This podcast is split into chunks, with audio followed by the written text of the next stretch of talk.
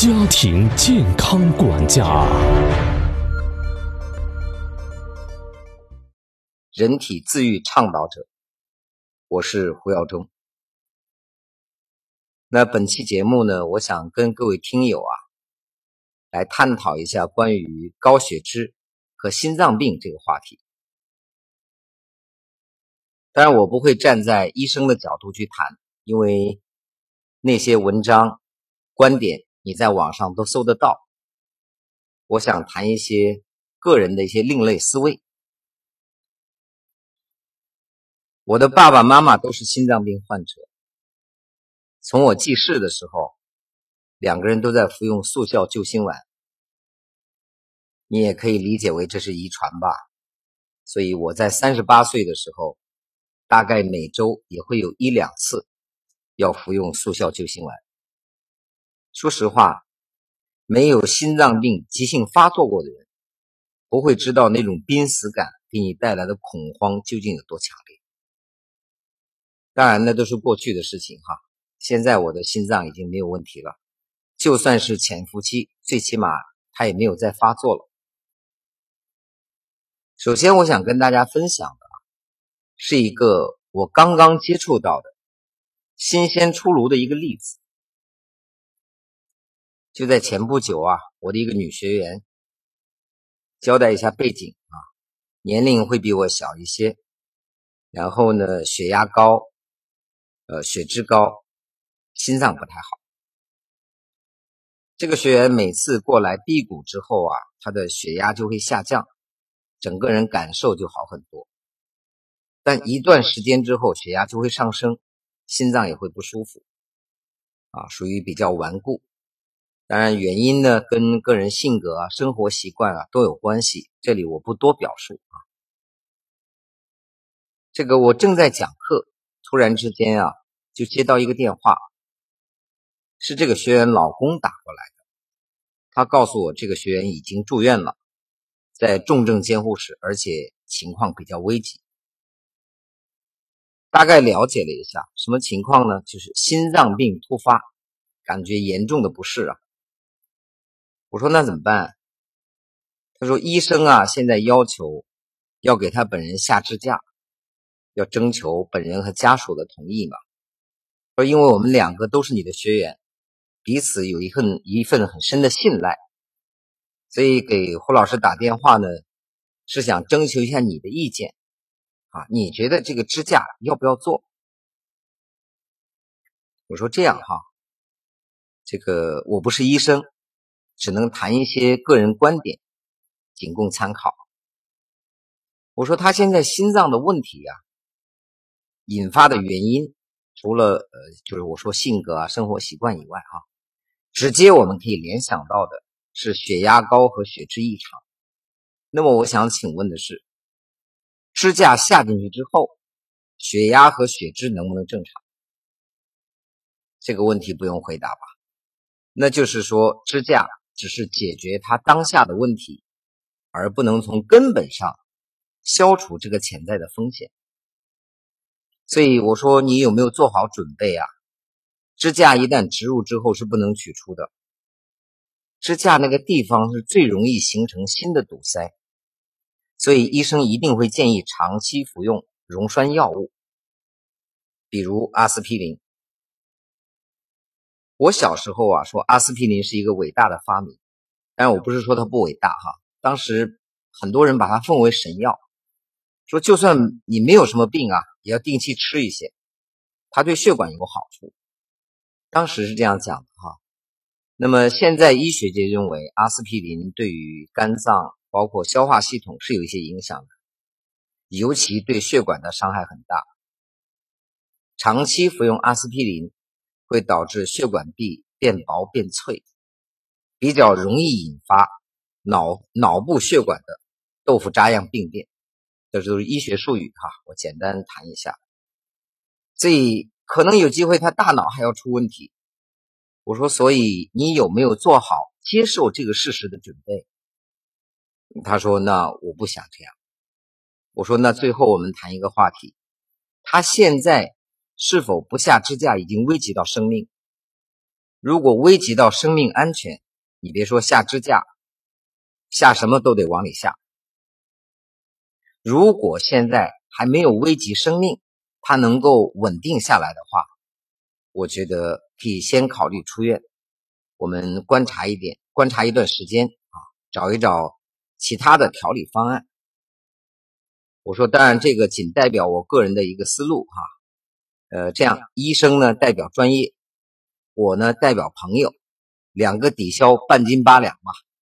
你自己要做出一个选择啊，因为生命中没有人可以代替你们自己。他说好，然后呢决定出院。出院以后啊，我们在谈到他的生活方式的时候，发现他比较喜欢服用一些低脂肪的食物，啊，就是低脂脱脂奶呀，然后反正一些低脂食物啊。但为什么他的血脂还稠呢？这个时候就给我们带来一个思考。前一段时间我在拜读啊，美国和日本的一些著作，啊，时间关系，名字我就不一一去谈。著作里有一个观点，非常的另类。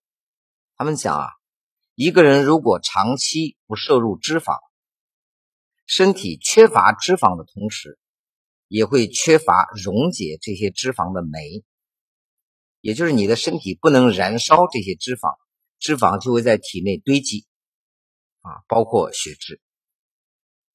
所以这个观点让我觉得好另类啊。那。你没有脂肪摄入，怎么能堆积脂肪呢？这本书告诉我们，没有脂肪摄入的人，一般摄入糖类就会比较多，就是碳水化合物。而糖类是最容易被身体转化为脂肪的东西，所以很多血脂比较高的人，不一定是吃肉引起的，而偏偏是长期素食、高碳水化合物引起的。哎，我觉得这个观点。让我耳目一新啊！那又提到啊，所以所以你发现现代医学上有很多悖论在这里被接受冲击。第一个，我在去年的新闻头条里看了一篇文章啊，当然我不知道它是否权威，但这个信息我储存了，说这个血脂检查是维持了六十年的一场骗局啊！现代医学对于血脂稠。呃，它的治疗也好，定义也好，基本上全是错的。这一项检查根本没有必要。新闻里这样登出来了哈，但我们去医院发现这个检查还在继续，治疗还是常规的。所以在国家做出明确的改变的通知之前，我这个只能拿来给各位做一个探讨，好吧？所以你发现医生会告诉我们。如果你的血脂比较高，尤其胆固醇指标比较高啊，一定不要摄入动物内脏、肥肉之类的东西，要吃一些低脂肪的东西。我在那本书里就看到啊，偏偏这个人要摄入优质脂肪，你的身体才会启动燃脂功能。那么谁说的对呢？也是这一个念头啊，让我开始研究西方的一些饮食方法。并且我亲自尝试，现在七十多天啊，就是我每天要摄入大量的脂肪。其实你各位各位你知道，我从事健康管理，然后这些年我不吃动物内脏，完全是控制自己。其实我的本意是很喜欢吃的，所以在那段时间我就放开自己去吃，而且补充更多的脂肪。这段时间我发现腰围减少很多，当然我不反复重复去表述了哈。头脑清晰、睡眠安稳、体力充沛等等，所有这些好的现象发生在我的身上。曾经偶然会有过的心脏不适也完全消失了。我对这本书的内容，通过实际验证之后，开始感觉到很幸福了。所以各位，在中国呀，血脂比较高、心脑血管病比较高的，早几期节目里我曾经讲过啊，山西最爱吃面食的地方。反倒是重灾区，所以这里呢，我把心脏这个事件先把它讲完。后来我给他处理出了一些饮食方案，其中包括有一些要补充脂肪，他很难接受。他说医生这样说，医生那样说。我说如果你接受医生的建议，你应该是下了支架的。你决定接受我的建议呢？我建议你就接纳我给你的方案。他说问题是，呃，我我妈妈也是心脏病去世的，我哥哥也是心脏病去世的，我很恐慌，我现在不敢停药。我说如果如果现代医学能够解决你的心脏病。我相信他一定也解决了你妈妈和哥哥的心脏病。既然对他们这些方法都无效，你为什么要相信这些方法对你是有效的呢？他听了以后觉得有道理啊！我常说那句话：相信比怀疑多一次机会。当然，他现在还在调理过程中啊，这个将来我可以把结果向各位汇报。回过来，我们来说一下。这个心脏病的问题，高血压、高血糖、高血脂都有可能引发心脏病。在身心灵的课程里，认为心脏病是源于对爱的错误之见。那我们健康管理的认为，这个人缺少运动，压力大。佛家认为这个人的嗔恨心比较重，就是二元对立，黑的、白的、对的、错的，他比较争这个，所以要修心。但这些呢，如果我们今天展开讲，就比较麻烦啊。所以，关于心脏病的问题呢，我觉得在找不到根本对治方案的时候，我曾经用过的几个方法，可以跟各位分享一下。如果心脏病比较严重呢，建议随身携带速效救心丸。平时保健的话呢，复方丹参滴丸，这个我原来曾经长期服用过。效果也是相当不错的啊！如果是怕血栓形成堵塞的话呢，有个叫血塞通片，这个我也吃过，它主要是三七提取物。各位有没有注意到，我介绍的这几种全部是中成药，相对来说副作用会少一点。所以有些人认为心脏病一定要呃降血脂啊！我刚才血脂的话题没有讲完，接着说。在那本书里，我看到啊，总胆固醇并不是来自于食物，百分之二十来自于食物，百分之八十源自于肝脏制造。你摄入的多呢，肝脏制造的就会少一点；你摄入的不足呢，肝脏就拼命的制造。所以它要维持一个标准。所以总胆固醇高和食用内脏是否有绝对的关联，我不敢说哈，这个。成为一个话题放在这里，我相信总有一天会水落石出。这是第一个。第二一个呢，总胆固醇水平啊，跟这个人的大脑活力是相关的。如果你长期吃的激素极清淡，胆固醇很少，比较容易引发老年痴呆，叫阿兹海默症嘛。所以胆固醇略微高一点的人，大脑活力会更好。这本书看完我就释然了哈。这些年我基本所有标准都正常，就是总胆固醇会略高。事实上，我倒发现确确实实脑力比较好啊，这个个人感觉吧，不敢跟神童比啊，跟我以前相比啊，这个头脑清晰啊、敏捷啊、谈吐啊、记忆啊都没有问题，没有衰老的迹象啊。所以胆固醇不一定是个坏东西啊，适当高一点未必就需要吃药。就着这个话题啊。我就谈后面那件事儿了。他汀类药物啊，在全球销售额非常高。哪本著作好像《颠覆医疗》里边讲，一年三千亿美金，销售额很高。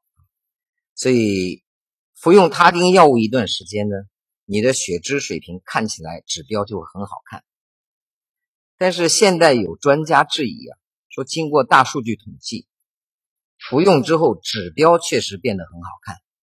但是心脏病发病率并不会减少，没有明显的证据证明心脏病发病率会减少，所以他汀类药物的研发和销售可以理解为是一个商业奇迹，就是他成功的教育了大众，让大家吃完之后体现一个漂亮的指标，然后该得心脏病还得心脏病，所以假如这个是真的的话，我觉得。需要我们去思考啊！当然，呃，我说过哈，我们不相信所谓的权威。人类一思考，上帝就发笑。我本人也不是权威，我只是把我知道的这些知识拿来跟各位分享一下，作为各位一个参考，好吧？至于喜欢更多的探索，有机会啊，我们面对面探索，或者你去查一些资料都可以啊。所以血脂高呢，跟糖类摄入有关。说胡老师这些天你一直在给理念，一直没有给方法，那今天给你第一个方法，减少糖类、碳水化合物的摄入。这些东西会导致你血脂高啊。平时呢要多做一些运动。祝愿大家实证实修，知行合一，改变从此刻开始。